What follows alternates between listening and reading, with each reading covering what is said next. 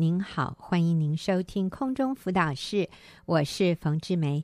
哎，今天我请到一个非常可爱的、可爱的大学生哈，啊、呃，一位很棒的姐妹来到我的节目里面啊、呃，是 Vicky，Vicky 你好，嗨，冯阿姨你好，啊，叫我冯阿姨是，OK，好，呃，第一次有人在节目里叫我冯阿姨，哎，那 Vicky。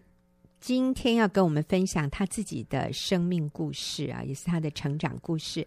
我很喜欢 Vicky 的题目，Vicky 的题目是“我已决定大学不交男朋友”。哇，好多妈妈听了这个要欢呼耶！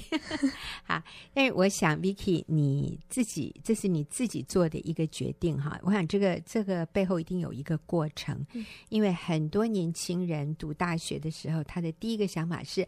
耶我终于可以交男朋友了。嗯、可是你竟然说大学不交男朋友，所以跟我们说一下这个这个过程。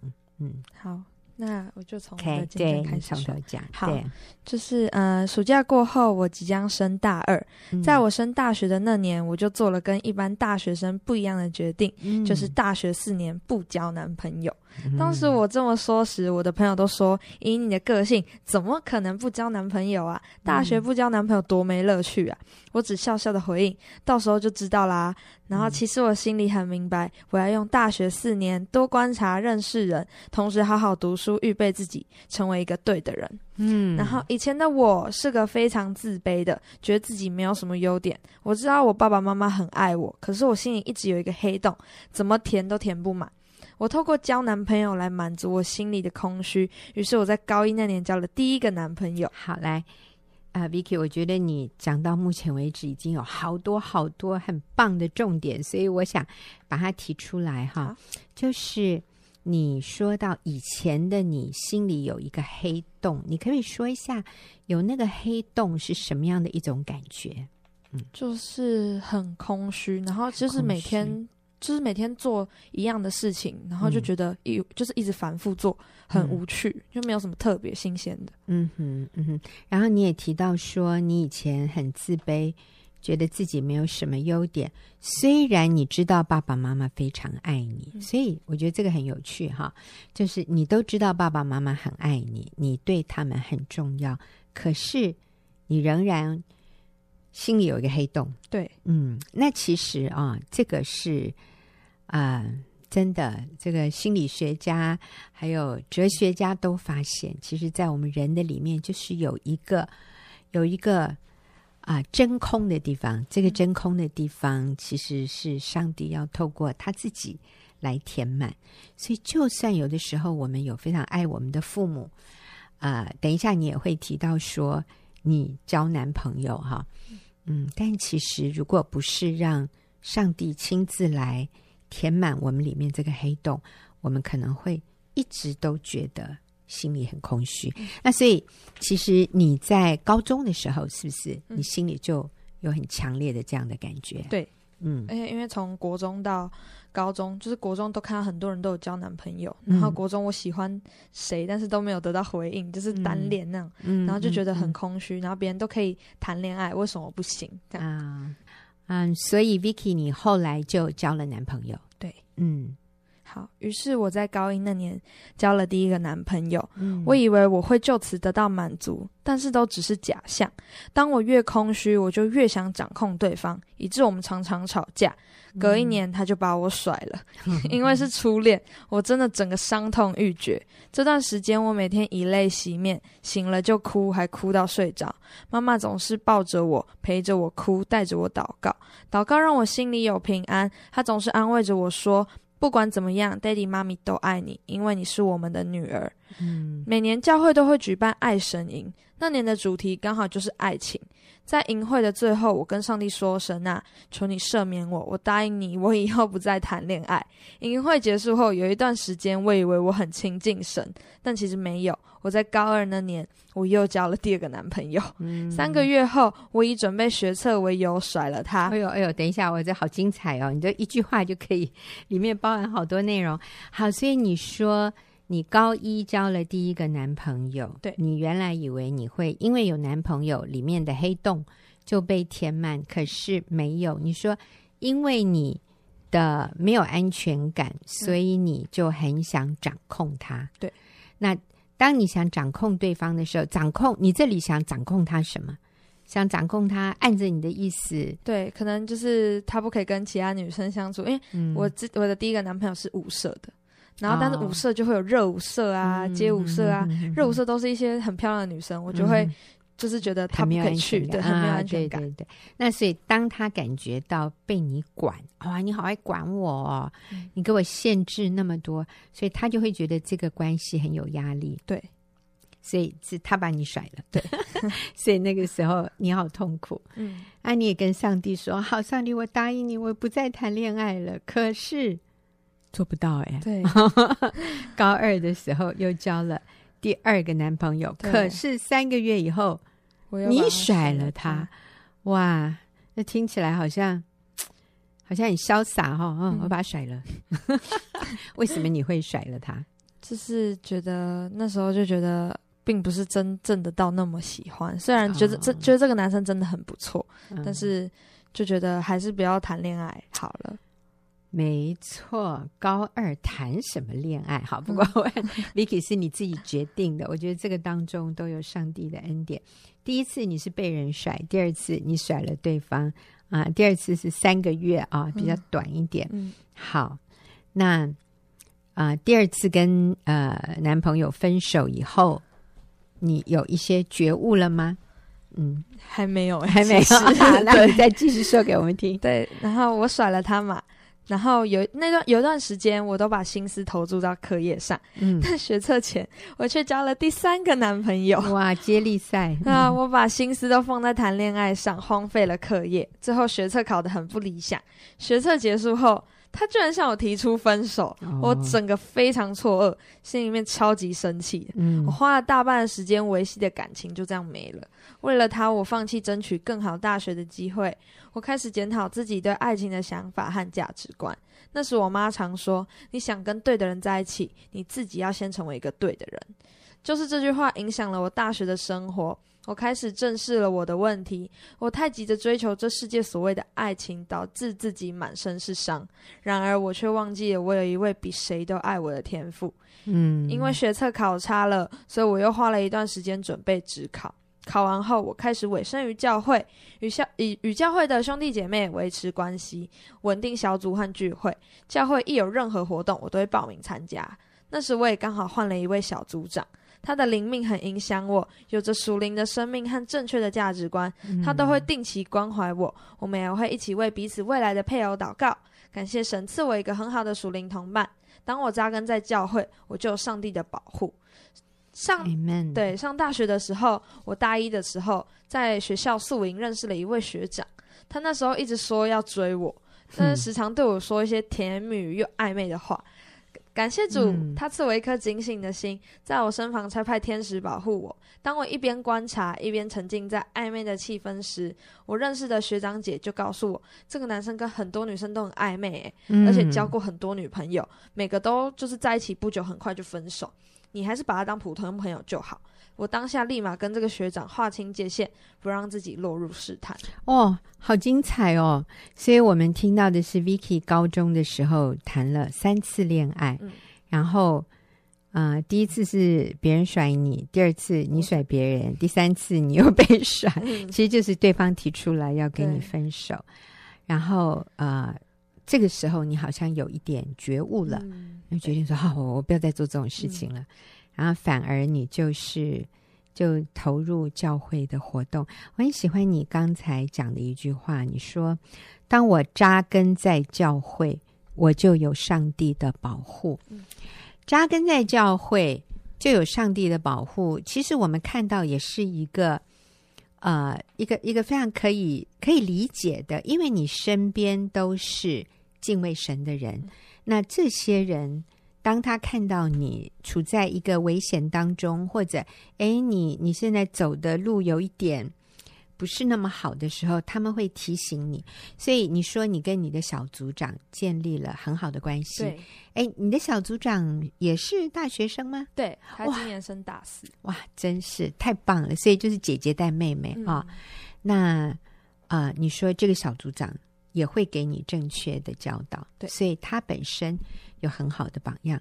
那我觉得 Vicky 你做的最正确的一件事，就是你把你自己放在一个好的环境里。嗯，你说有上帝的保护，其实上帝就是借着这些有智慧、敬畏神、过圣洁生活的这些同伴保护你。嗯，所以虽然也有一个男生向你告白说要那那，其实这个男生也是在教会里，对不对？不是哦，他不是。哦，感谢主。好，其实我要说的是，有的时候教会也可能有一些异性。嗯，不是那么成熟，但是因为我们身边都有成熟的人，有敬畏神的心智的人，所以这些人可以给我们很好的指导、很好的劝勉、很好的指引啊。所以你说这个男生向你呃告白的时候，你身边的人就告诉你说：“哎，他好像。”也对很多女生都这样，所以你你你跟他做普通朋友就好。但是我觉得 Vicky 你很棒的是，这一次你听进去了，嗯，你就你就接受他们的建议，然后你就立刻你说就跟他划清界限，不让自己落入试探。哦，我觉得听到这里好得安慰哦。所以 你说说看你对谈恋爱的看法哈？为什么会有？这么大的转变，就是其实到大学的时候，还是有人向你告白，但是你已经非常冷静、非常理性，就跟他这个保持距离，然后呃设立界限啊、哦。好，那你你再继续跟我们分享你的你心里面新观念上的一些改变。好。嗯我对谈恋爱的看法有了一百八十度的大转变。嗯。为什么我会突然不想谈恋爱呢？可能是被上帝劈到了吧。嗯。他让我的大脑直接在我升到大学的时候开始变得有一点路用。对，好像有个开关被打开。以前以前都不裸用。对，就是可能读书而已啦，但是就是不会思考。哦、对。哦。对，然后直到上大学，开关才被打开。我开始会思考跟检讨，嗯，最重要的是我开始会与神连接，嗯。我晚上会躺在床上跟上帝聊天，聊着聊着就聊到睡着，嗯，任何事情都可以跟他说。我有时候还会聊到哭。嗯，今年我也参与教会丰圣经的活动，只要我读神的话，他就会给我力量。五月我也回归了教会的敬拜团，每个礼拜都要缴交灵修笔记。我开始扎根在神的话语中。嗯。好，所以这里讲到，好像你有一个开关被打开啊、呃，但是你讲的这个开关是你跟神的关系被打开了，对，所以它不再是你爸爸妈妈的一个呃，你爸爸妈妈的信仰，它现在变成你的神，你直接跟神连接，我觉得这个好重要哎，这个也真的只有圣灵才做得到啊，其实这个也不是。爸爸妈妈够努力，呃，就会发生的。嗯，也不是一个孩子够怎么样就会发生，这真的是上帝的恩典。但是我看到的是，Vicky，你也有一个愿意寻求神，你愿意回到教会，你愿意走上帝的路。结果突然，砰，好像你觉得你跟上帝连结了，嗯，甚至每天晚上跟他聊天啊，哦，我想。这是一个非常真实、非常亲密的关系，也开始读圣经，上帝的话对你有意义了。嗯，好。其实因为我认识 Vicky 的妈妈，Vicky 的妈妈跟我是很好的朋友。下个礼拜啊，我会请 Vicky 的妈妈也上节目，跟我们分享她在啊、呃、女儿起伏的这个阶段里面，她是怎么面对的。但是我想。接着啊，Vicky 要讲的这这些这一段话，会让父母非常的安慰。好，你继续说，你是家里的独生女，对，嗯嗯、呃，我是家里的独生女。我爸爸超级疼爱我，他真的很爱很爱我。嗯嗯。他有一次跟我说了一句话，我到现在都还很印象深刻。他抱着因为失恋正在哭的我说：“你是我的情人耶，你怎么可以背叛我？你知道我有多难过吗？”嗯。爸爸曾经说的这些话像强心针打在我的心上，加强了我对大学四年不交男朋友的力量。嗯。妈妈至今进学员十一年了，直到去年我才开始懂他说的话。妈妈的改变对我对我说的真理和教导，尤其是妈妈对我无条件的爱，也是到去年才进到我的心里。所以各位爸爸妈妈，你们对小孩的爱需要时间，但是都没有白费。哇，确实确实。所以你刚刚说你爸爸抱着你，那时候你在哭。Vicky 的妈妈现在在旁边也在擦眼泪了哈。你爸爸对你说：“哎，你是我的情人呢，你怎么可以背叛我？”这有点像开玩笑，但是啊、你爸爸说：“你知道我有多难过吗？我看到你失恋这样哭，你知道我有多难过吗？”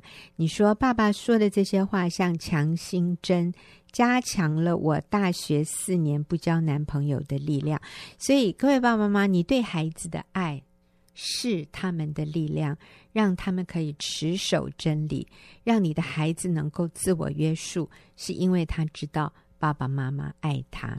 虽然这个孩子可能短暂的他会离开，偏离这个这个对的路，可是他会回来。所以你就是不要灰心，你要相信你过去栽种在这个孩子心里的，都会开花结果。就像 Vicky 说的。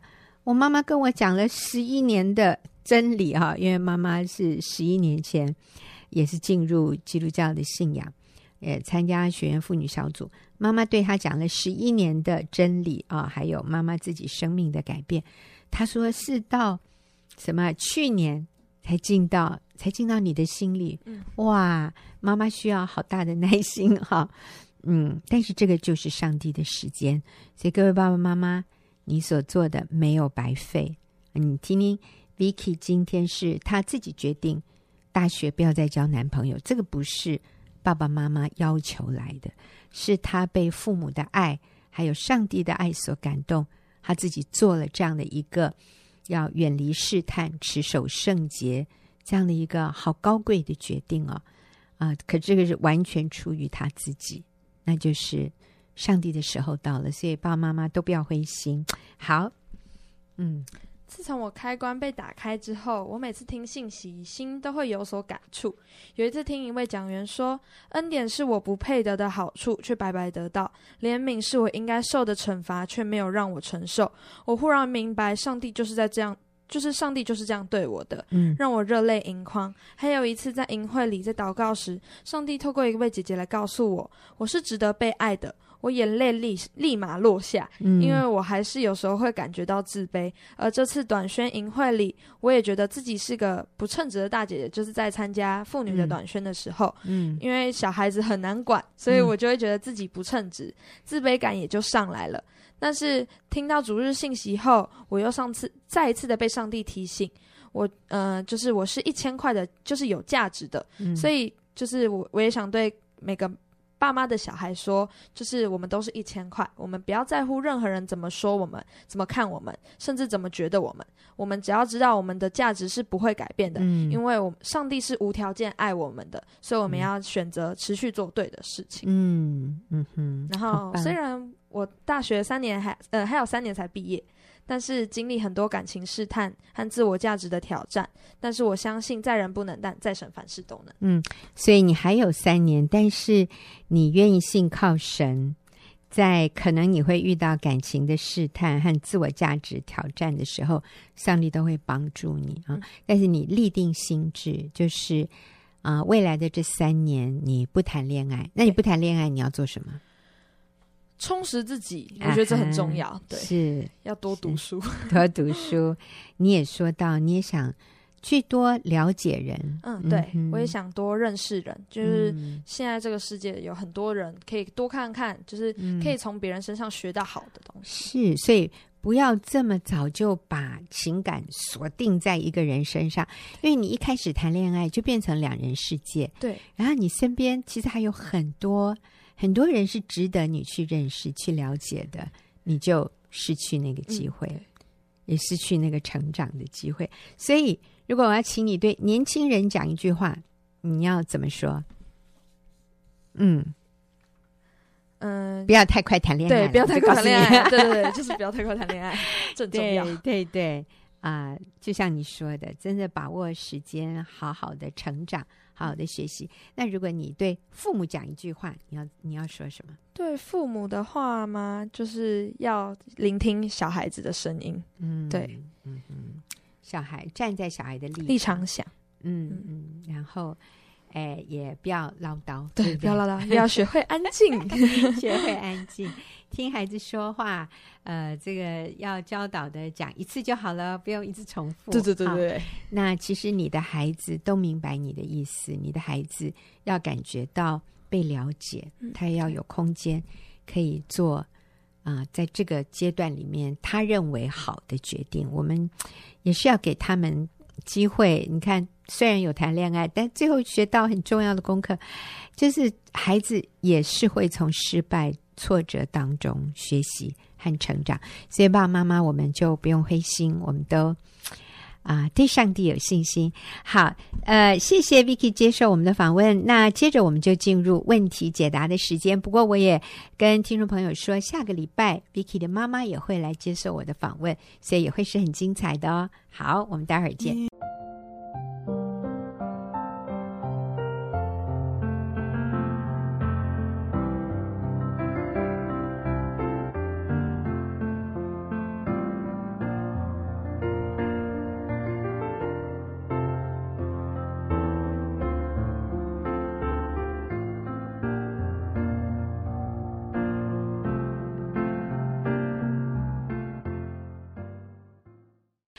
朋友，您现在所收听的是空中辅导室，我是冯志梅。进入我们问题解答的时间，今天和我一起回答的问题是秀敏啊，秀敏你好，冯姐好，好。那呃，我们接到这位听众的来信，他说我的婚姻很糟糕，嗯，甚至我们吵架，先生还打了我一次，这个伤害一直捆绑我，走不出去。我渴望得到帮助。我有很严重的强迫症，没有办法生活。听起来，嗯，这位姐妹有啊、呃、情绪上的嗯。一些问题，嗯嗯，嗯，是，好，好像都很严重的感觉啊、哦。她说我我有强迫症，没有办法生活啊，跟先生吵架，甚至先生还动手打了一次，是是，嗯。不过我觉得有些时候哈，哎，我们也不能就是从这一些话里面 介入这个问题，因为，嗯，我我最近跟我女儿聊，我觉得我就说，在婚姻里面是一个很特别的，就是我们必须要确定两个人在一起，但是我们先确定自己跟上帝的关系。嗯，你确定你在基督里的价值吗？如果这些都不确定，就如果两个人都不确定，嗯，这个婚姻就会很糟糕。嗯，就是我们就会在彼此身上想要去得那个价值，想要去啊，呃，彼此寻找到那个满足。可是，所以我我觉得，嗯，我首先要回应这位来信的朋友是。嗯嗯，我我觉得是我们里面要先去确定跟神的关系。如果你不认识主，你需要来认识这位造你的主，然后你需要跟他建立正确的关系。你需要在基督里面明白你自己的价值，你是尊贵的，嗯，也是宝贝的，嗯，你被创造出来就是珍贵宝贝的，跟你的。表现跟你的呃所有的条件无关，嗯，对。当你确定这个的时候，你再去面对人际关系或者是婚姻关系，我想很多问题比较容易解决，嗯，对。然后，嗯，那我我在这边就补充一下，就、嗯、你的价值哈，就好像说，呃，我们都是一张一千元的钞票，嗯，但是有一些看起来比较旧，有一些甚至被揉的皱皱的，嗯，甚至有一些上面呃看起来是脏脏脏的。可是，所以我在这里放很多张一千元的钞票，有全新的，有比较旧的，有一些是有被折过的。嗯，但请你告诉我，他们这几张千元钞票的价值嗯是多少？嗯，都是一千元，没有因为这张被折了，那张皱了，那张旧了，或者那张脏了。就变成五百或者六百的价值，你知道那个那一千元的价值是不会改变，它是恒定的。虽然可能外表看起来，我们有一些人似乎比较漂亮，有些人好像没有那么的亮眼，那有一些人比较会读书，有一些人考试就分数没有那么高，所以我们就好像觉得有些人比较有价值，嗯、有些人比较没有价值。那这个这个是错误的，是我们太容易用这些来看自己，所以我们就很容易自卑。是、嗯，我们就很渴望在婚姻里面，嗯得到这个部分的一个填满。是，所以你要爱我。你要够爱我，你为什么不爱我？嗯、你没有按照我的方式来爱我，我对你好失望，然后你也很伤害我。OK，、嗯、你知道，当我这样子意思跟对方讲的时候，你知道对方会怎么样？他觉得你想揍我呀。嗯、我们在这里说，啊、呃，说你先生打过你，你们有争吵啊？那。但我们很容易就把他打我是是拿出来。是是嗯、可是，如果我们不改变自己，嗯，你就算离婚，你就算再找一个男人，可能同样的事情会再重演。是是，因为我们又期待从下一个人身上得到那个爱、嗯、那个肯定，然后当我们得不到的时候，我们又会骂他，嗯，我们又会给他脸色，我们又会给他压力，给他指控。是，所以真的这个事情会不断的重演。是，是，所以我觉得一个不明白自我价值的人，他最明显的就是他很焦虑，他没有安全感，嗯、他比较有情绪。嗯，所以这些东西纠葛在一起，你就跟先生关系就没有办法很轻松、很亲密。嗯，所以我想，嗯，那我们就比较会去。用这些情绪去，呃，不小心惹动先生的怒气，嗯、那可能男人最后就是出力，就就会啊、呃、出就动手打人。那他一动手打人，我们就会觉得说都是他的错。嗯、那在这样恶性循环关系里面，婚姻会越来越糟。所以我我想在这里提的是，其实我们的先生。上帝创造他，他很需要被尊重，嗯，很需要被敬重、顺服，还有尊重。他很在乎面子，我觉得。嗯、像我前几天，我就不经意就犯了一个错，那我女儿就提醒我这样子，就是我跟我先生讲话，嗯，因为他下雨没有带伞，他经常就是。忘了带东西出去，然后又变成临时去买一把伞回来。那我们家就有好多那个 临时买的伞啊。他在吃饭一边讲的时候，我就跟他说：“哎呀，你你每次都忘了带伞，那你能不能前一天晚上你就把伞放进你的包包里，早上匆匆忙忙出去就不会忘记？你为什么不能？”我就一直重复两三次说：“你能不能？你为什么不能？”那我先生在吃饭哦，他就突然把筷子用力一放，哦、他就生气，他就说：“嗯、什么叫做能不能？”嗯，他就生气了。什么叫做能不能？嗯、我觉得那个后来我女儿说：“她说妈，你这样讲话哈，会让人觉得你好像就是在对。”上对下讲话，对，对，会把人家的智商压低的感觉。哦，我说我没有那个意思，我只是觉得说，哦，想要替他想办法。可是后来我觉得被提醒，那我来把雨伞放进他的包包里就好了，我替他做就好了，而不是，嗯、就是有些时候是我们里面那个不经意的态度会惹动先生的怒气，这样子，嗯嗯，嗯，就是一种啊、呃、没有尊重，然后。啊，否定是不欣赏啊，对，对他的不满啊，这个啊，我前一阵子也是有有一个人他有困难，然后我就请另外一位姐妹去帮助他，然后事后这个姐妹就跟我呃就提到这件事，她说：“哦，我跟这个人通电话哦，这个人讲了很久，讲了很多，她说我都插不进去哈。”我我我想讲一句话，我都讲不进去。这个人就一直抱怨，一直抱怨。他说跟他讲完以后，我好佩服他先生哦，他先生可以忍受的，忍受这个女人这样。嗯、他先生啊、呃，竟然哈，哎，就因为这个女人的问题不不是家暴啦，就是呃其他的一些问题。他说哦，他先生能够忍耐他，然后。啊，竟然还没有家暴出现。嗯、他说：“这个男人很伟大啊！”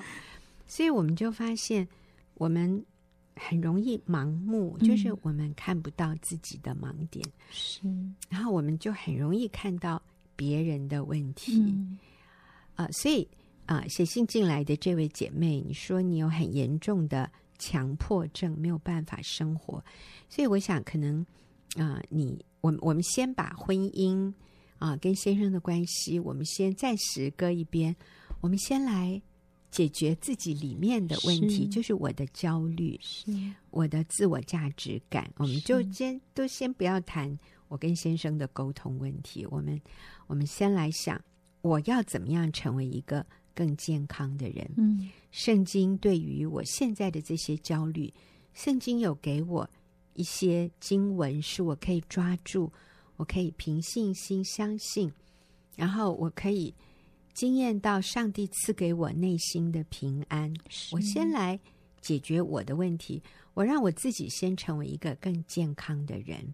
我相信，当我们看事情的观点改变，嗯，我们看自己的观点改变，我们就就成为一个更可爱的人。我相信，你先生跟你在一起，他可以感受到。那秀敏是不是要给一个例子？是，嗯，我我刚刚提到我自己，我我觉得我我那时候就是我女儿提醒我之后，突然发现一个人不可爱，什么时候变不可爱，你自己不知道。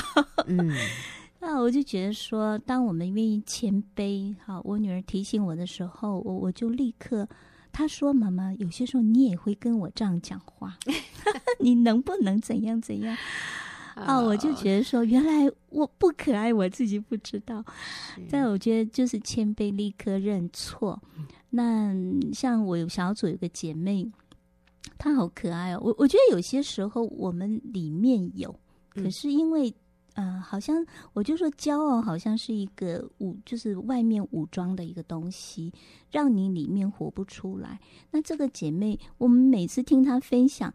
其实她很爱她先生，她提到她先生很辛苦，还会哭着。可是她表现出来的就是嫌弃，就是否定先生。哦、真的，那她也很痛苦，她觉得她自己不喜欢自己这个样子。嗯、可是她就在那个要改变不改变的那个挣扎里面。那我是看到她很宝贵的东西，就是里面很宝贵的一个，就是她有一颗愿做的心。只是我觉得她被。骄傲，嗯，蒙蔽，就是那个骄傲，有些时候像那个盔甲很重的盔甲一样，我们需要很决定要把它脱掉。所以我我就就鼓励他说：卸下那个骄傲，你里面才能够就是，其实他是爱先生的，所以我也给他一个功课，嗯、我就说，因为他在讲的时候，他都有说啊，他先生很辛苦，他很心疼什么，可他从来。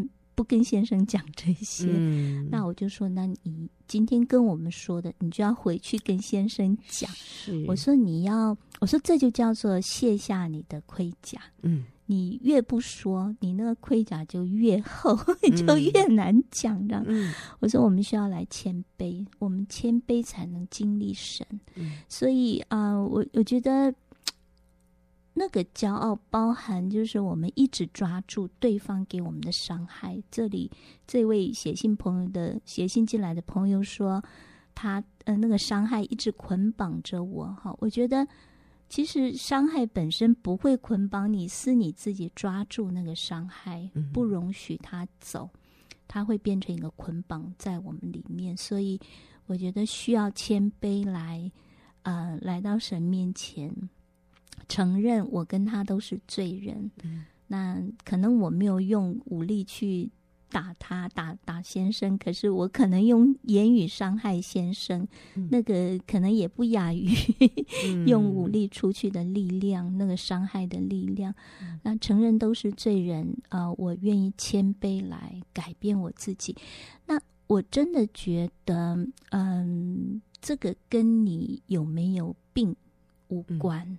嗯对，我我从我女儿身上看到一点，她现在在小学教书。她说：“妈妈，我们班上有一个上帝给我的一个困难，嗯，那其他孩子都很好。她说如果没有这个困难，她就很骄傲了，嗯，因为她很有恩赐带孩子，很有爱心，很有爱心，很有热情，对，而且她很有策略，对，很负责，嗯，真的是好用心。是。”可是这个孩子，因为他有些身心灵的状况，可是我很佩服我的女儿，她明白真理，她就跟我说，她就把她当成一般的孩子。她说，我不能因为她有一些身心灵的状况，有些情绪障碍什么的，就容许她的品格可以不用打折，嗯、就是可以容容许她的品格打折。她说，我对她要求是一样的，因为她是正常人。嗯。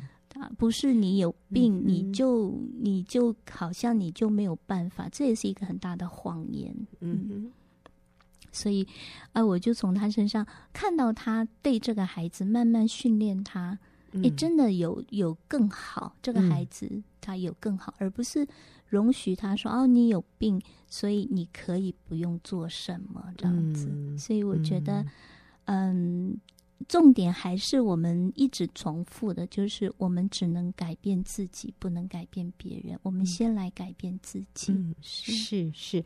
那其实，当我们愿意改变自己，我们突破的时候，我们会很有成就感哦。是，你会自己被自己鼓励到哦。哦，我就讲到也是啊，呃，有一个姐妹，其实还蛮多姐妹都有这样的一个情况。嗯，就是我随便讲一个，就是最近听到一个姐妹，她说。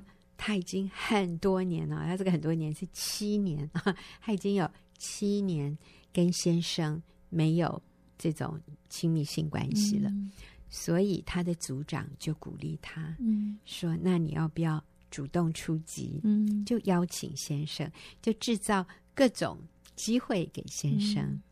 嗯，嗯，那当这个当事人他愿意去努力的时候。”可能一开始真的是被拒绝哈，嗯、我我我也有一位姐妹，就是我也鼓励她，她说：“哦，我们已经很久很久没有 亲密关系了。嗯”我说：“那这个礼拜我挑战你哈，呃，我给你这个功课。我们这个姐妹好可爱，她说：‘冯姐，我不知道为什么你给我的功课我都愿意去做。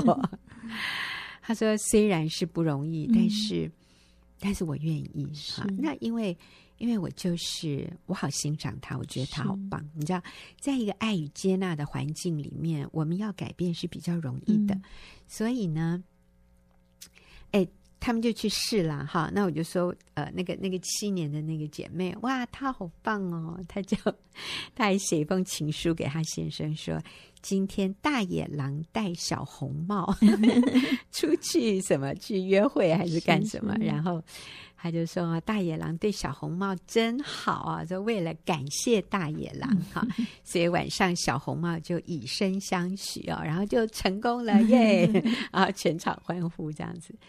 哎，我发现当一个人他愿意顺服神，做对的事。”然后经验突破，嗯、你知道这里的突破就是刚刚秀明你说的放下骄傲，嗯、放下我们的一些坚持。嗯、那个坚持就是应该你来跟我道歉，是应该你来求我的，应该你来取悦我。好，我今天放下这些骄傲的坚持，我来取悦你。嗯、我先放下身段，我我我放下我的骄傲，是我请求你，然后我接受。被拒绝的可能，而你知道，可能真的被拒绝。嗯，但是后来这个这小红帽也成功了。呃，当他成功的时候，你知道他里面那个信心就增强。那个信心不仅仅是对自己的，也是对婚姻的，嗯、也是对于说，哦，我先生他不是像我想象的那么冷酷无情的人。嗯呃，然后我这边的这位好姐妹，她就说：“冯姐好奇妙哎，我做完第一次以后，我就发现做第二次也不困难呢、啊。嗯、所以你这个礼拜是要我做一次，我做了两次。”我说：“太棒了！